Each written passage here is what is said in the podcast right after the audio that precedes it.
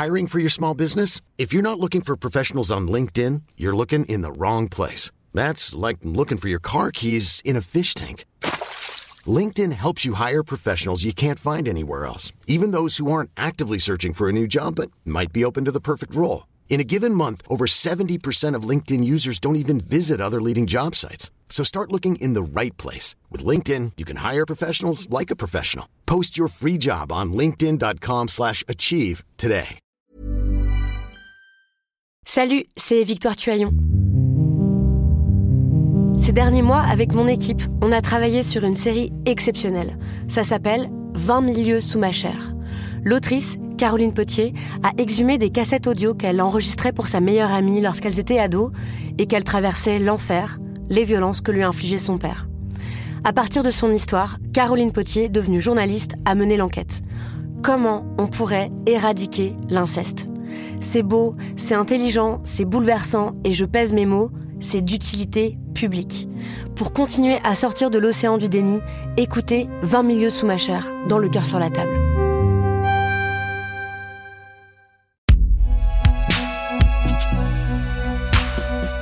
Un podcast Binge Audio.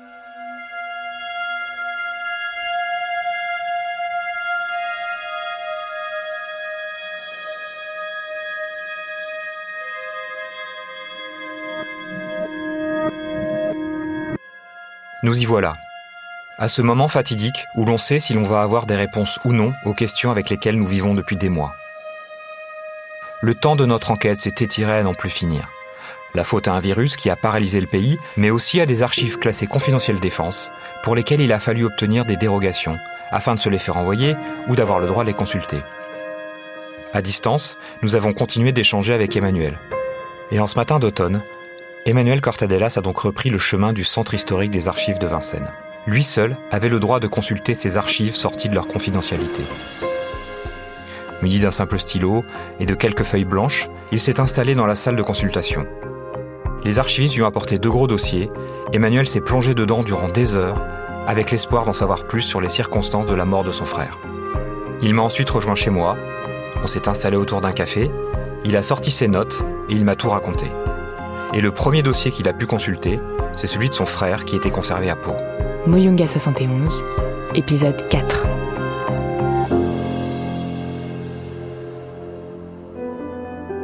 Alors c'est un dossier individuel, donc qui est très épais, il y a un truc d'au moins 10 cm d'épaisseur, hein, euh, dans lequel il y a euh, toute la vie administrative de, du soldat, puis, euh, puis sergent, puis sergent-chef Cortadelas. Bon. Alors c'est vraiment toute la vie administrative, c'est-à-dire euh, les mutations, les, les notations, les épreuves physiques, les vaccins, les visites médicales, les congés. bon. Et il y a que ça en fait dedans. Il y a que ça dedans. C'est c'est une toutes ces notations sont, assez élogieuses.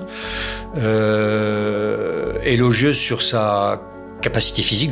C'est vrai que c'était un, athlète. Hein, il était beaucoup plus baraqué que moi et beaucoup plus solide que moi. Et euh, il était euh, très sportif. Sur sa volonté, donc sur son intelligence des choses, c'est-à-dire qu'il sentait les choses.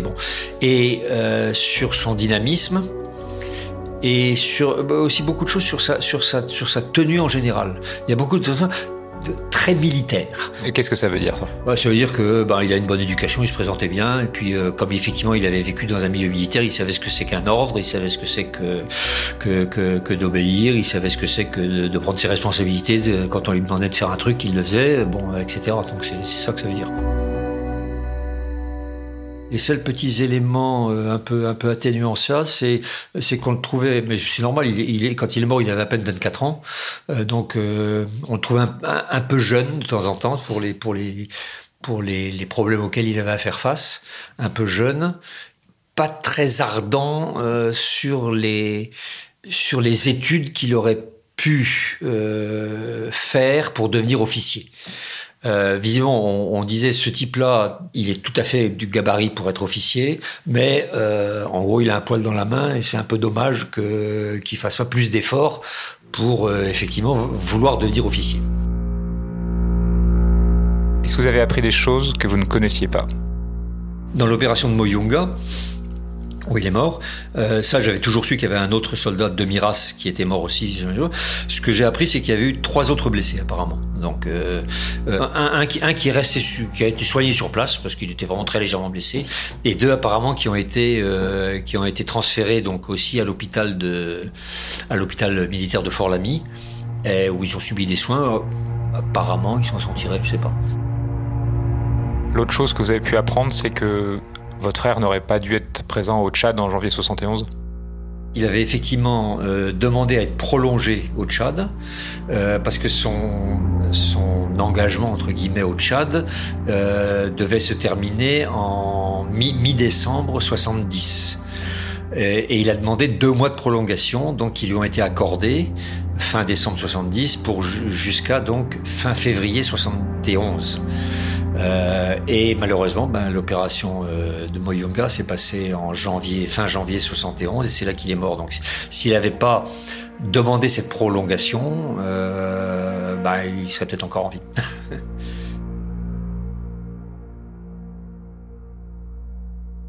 et donc ce matin, vous êtes allé au service historique de la défense à Vincennes pour consulter les documents euh, euh, pour lesquels vous avez eu des dérogations. C'était quoi ces documents et qu'est-ce que vous avez pu y apprendre? Euh, J'ai eu accès donc au même dossier administratif de mon père, ce coup-là, et puis à un autre dossier sur le Tchad dont je savais pas trop ce qu'il y avait à l'intérieur puisque la dame que nous avions vue à l'époque nous avait donné des cotes, mais on savait pas trop ce qu'il y avait dans ces documents. Et en fait c'était euh, ce, dossier-là. Je reviendrai sur le dossier administratif de mon père après. Ce, premier dossier que j'ai consulté, euh, c'est en fait un peu le journal de l'intervention militaire euh, française mois par mois au Tchad. Donc j'ai eu accès parce que je l'avais demandé à l'année 71. Hein. En fait, j'avais demandé janvier 71, mais ils m'ont ils m'ont donné toute l'année 71. Et euh, mensuellement, euh, le général commandant opération, c'est-à-dire mon père en fait, faisait avec une liste d'ampliation euh, de 15-20 lignes, hein, donc euh, ministre des armées, euh, commandant en chef des armées françaises, commandant en chef de l'armée de terre, commandant en chef de l'armée de l'air, etc., etc., etc., ambassade, toutes les ambassades, tous les attachés militaires du coin, enfin bon, etc. Un, un état, si vous voulez, de ce qui s'était passé dans le mois. D'abord, un premier chapitre d'un point de vue général, euh, assez rapide, et puis après, secteur par secteur, concentré sur euh, le, maintien de l'ordre, si vous voulez en fait. Hein. Point par point, si vous voulez, on, reprend donc cette, euh, on reprend cette, euh, cette géographie du Tchad. Et puis bon, ça m'a rappelé des tas de souvenirs sur les, les noms des villes, les noms des régions, les, les ceci, les cela, les noms des gens même, parce que j'en ai connu certains, etc.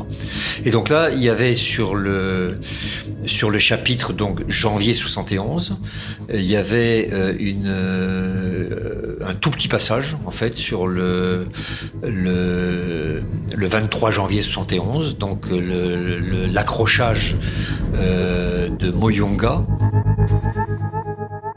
Deux secondes, je vais prendre le dossier. Oui, alors les documents s'appellent en fait bulletin de renseignement mensuel, voilà, hein, et c'est confidentiel défense. Euh, interdit de interdit dupliquer. sur ce qui concerne la, mort de mon frère et du soldat de Miras. Donc c'est un accrochage à 5 km au nord du puits de Binin Drosso. Euh, donc il y a eu deux tués, donc mon frère et de Miras, trois blessés évacués et deux blessés légers non évacués. Par contre, du côté de ce qu'ils appellent les HLL, les hors-la-loi, hein, il y a eu 11 tués, 5 prisonniers, 4 blessés, un fusil 303 saisi, 11 fusils stati, une caisse de munitions, une caisse de mitrailleuse Lewis et des chargeurs et des vivres. Donc c'est une opération, si vous voulez, qui euh, finalement a coûté la vie quand même au total à 14, perso ouais, 14 personnes pratiquement. Et c'est tout ce qu'il y a. C'est le seul, la seule chose qu'il y a, pas de, pas de détails de comment s'est passée l'opération, pas de... Bon. Parce que la, une des questions qu'on se posait ensemble, c'était euh, est-ce que votre père est intervenu sur euh, éclaircir les raisons et euh, euh, sanctionner éventuellement des responsables? Il n'y a aucune trace à ce stade. Aucune trace de ça. ça les, les, gens que j'avais rencontrés donc au Cambodge qui m'avaient raconté cette histoire m'ont dit que mon père était au courant. Et ils m'ont dit, ben, c'est normal qu'il n'en ait pas parlé parce que bon, il avait le, sentiment que ça servait pas à grand chose d'en parler, que c'était pas, que c'était pas. Donc j'ai donc j'ai rien trouvé. Donc il y a absolument absolument rien dans ce dans ce dans ces documents. Alors le dossier, c'est le dossier administratif de mon père. Alors c'est pareil comme le dossier de mon frère. C'est un, un, gros gros dossier aussi, encore plus gros celui-là, parce qu'il couvre euh, pratiquement 40 ans de, 40 ans de vie militaire, dans, dans toutes ses affectations diverses et variées. Dans ce dossier, ben, on retrouve tous les éléments de cette carrière. Donc euh, les ordres de mutation, les, dates de départ en avion, les dates d'arrivée en bateau, euh, même en train, les, les, visites médicales, les vaccins, et puis bien sûr alors les, notations des supérieurs, les commentaires divers, si vous voulez, qui ait pu avoir sa carrière. Le, dernier truc du dossier, c'est le dossier punition. Alors je, sors le truc et le truc était totalement vierge. Donc apparemment, il n'y a eu aucune punition dans ses 40 ans de carrière, il n'y a eu aucune punition. C'est bien. Qu'est-ce que vous pouviez attendre de ces documents? Qu'est-ce que vous en attendiez? J'y attendais rien, mais le fait de les relire, euh, ça m'a remis dans l'ambiance que j'ai vécue moi-même personnellement. Euh, euh, au total, j'ai dû passer, moi, dans les années 69-72, j'ai dû passer au total au moins, au moins six mois, je veux dire, en, plusieurs étapes différentes, hein, au, moins six mois au Tchad. et donc, quand je vois dans les rapports militaires auxquels j'ai pu accéder, dans les rapports d'opération, etc., le, nom des, le nom des villes, des villages, des, des régions, des, même des hommes que je connaissais aussi, bon, bah, ça me remet tout ça en, tout ça en mémoire et c'est bon, c'est un petit, un, petit, un petit air de jouvence. Quoi.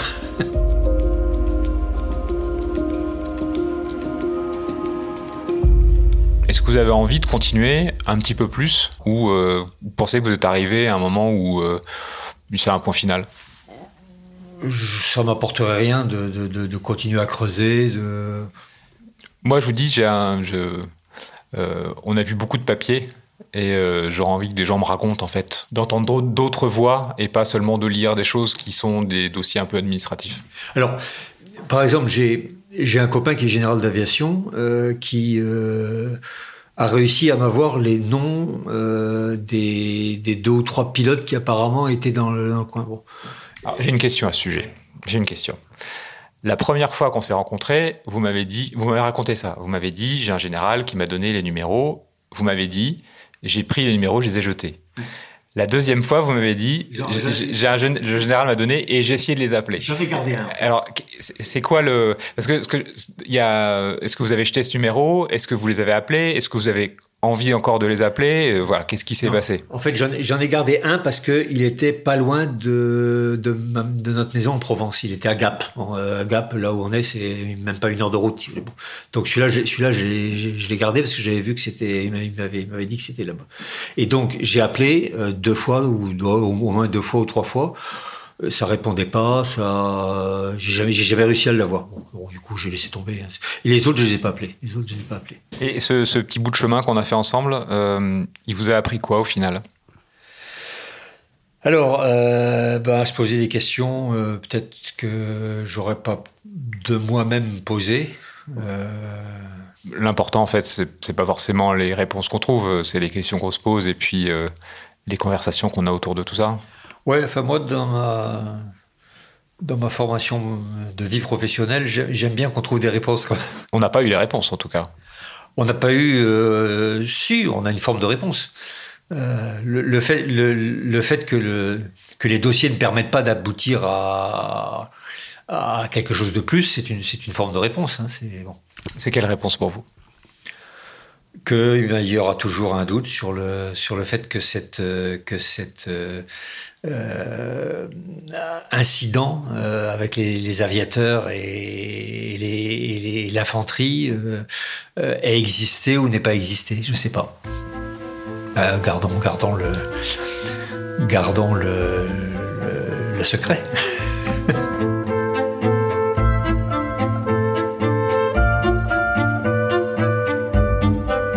Tout finit donc dans le secret. Pour ma part, je ne sais toujours pas si c'est une bonne chose je crois toujours que les erreurs doivent être connues pour ne pas se reproduire.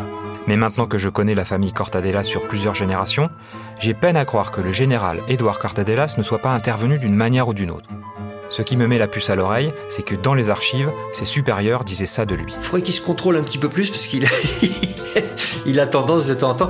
Le fond est bon, mais la forme est un petit peu de temps en temps euh, euh, pas agressive, mais enfin un petit, un petit peu, un petit peu vive, un petit peu vive. Emmanuel ne pourra donc jamais refermer la porte sur cette histoire. Il y a quelques jours encore, il m'écrivait un long mail parce qu'une nouvelle idée avait germé dans sa tête. Bonjour David. La réaction du commandant et celle de mon père n'arrête pas de me turlupiner. Ne pas faire appel à l'aviation était-elle une décision dictée seulement par l'ego? Celle de mon père découlait-elle uniquement de son souci de préserver l'institution? Entre l'infanterie et les aviateurs. Réflexion faite, je crois maintenant qu'il y a un autre élément de réponse. S'il accepte la proposition des aviateurs, ces hommes n'auront plus confiance en lui et leur... ce n'est pas son ego qui le guide, c'est la nécessité de tenir des hommes durs, dans des circonstances dures. Et si cette histoire nous amenait vers d'autres histoires, d'autres personnages? Voilà, David. Désolé de ces réflexions dictées par ce que Flaubert appelait l'esprit de l'escalier. Comme toujours, avec Emmanuel Cortadelas, la porte n'est jamais totalement fermée. Et il suffit de pas grand-chose pour qu'une lueur malicieuse se rallume dans son regard. C'est toujours en descendant l'escalier après un rendez-vous qu'on se dit ⁇ Ah, il fallait aussi que je parle de ça ⁇ Et qu'il entr'ouvre la porte. Et puis de ça. Encore un peu plus. Et de ça.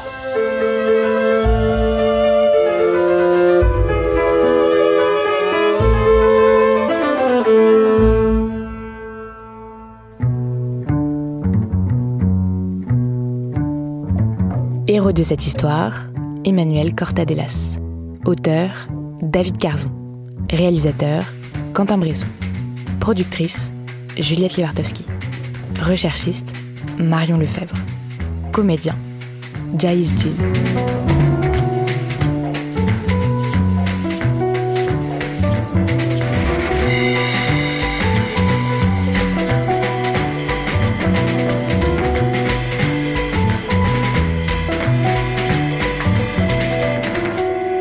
Par contre, j'ai toujours pensé à la famille de Miras.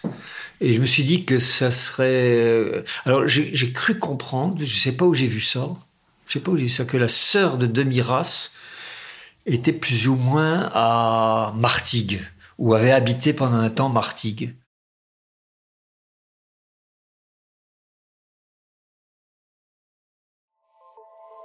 Salut, c'est Sinamir du podcast L'Affaire. En 2016, je suis monté sur un bateau de sauvetage en Méditerranée et ce que j'y ai vu n'a pas changé. En tout, depuis 10 ans, on compte même près de 30 000 morts sur cette mer. Alors, dans le naufrage, notre nouvelle enquête, j'ai voulu raconter un cas concret. Comment 130 personnes sont mortes en 2021 à la frontière de l'Europe, malgré des dizaines d'appels de détresse. Qui n'a pas pu les sauver et pourquoi? Qui étaient ces disparus? Et surtout, comment on en est arrivé à ne plus parler de 130 personnes qui meurent le même jour sur un bateau au milieu de la Méditerranée? Le naufrage, c'est la nouvelle série du podcast L'Affaire de Paradiso Média. Une enquête que vous pouvez retrouver gratuitement chaque semaine à partir du 27 mars 2024 sur toutes les applications de podcast.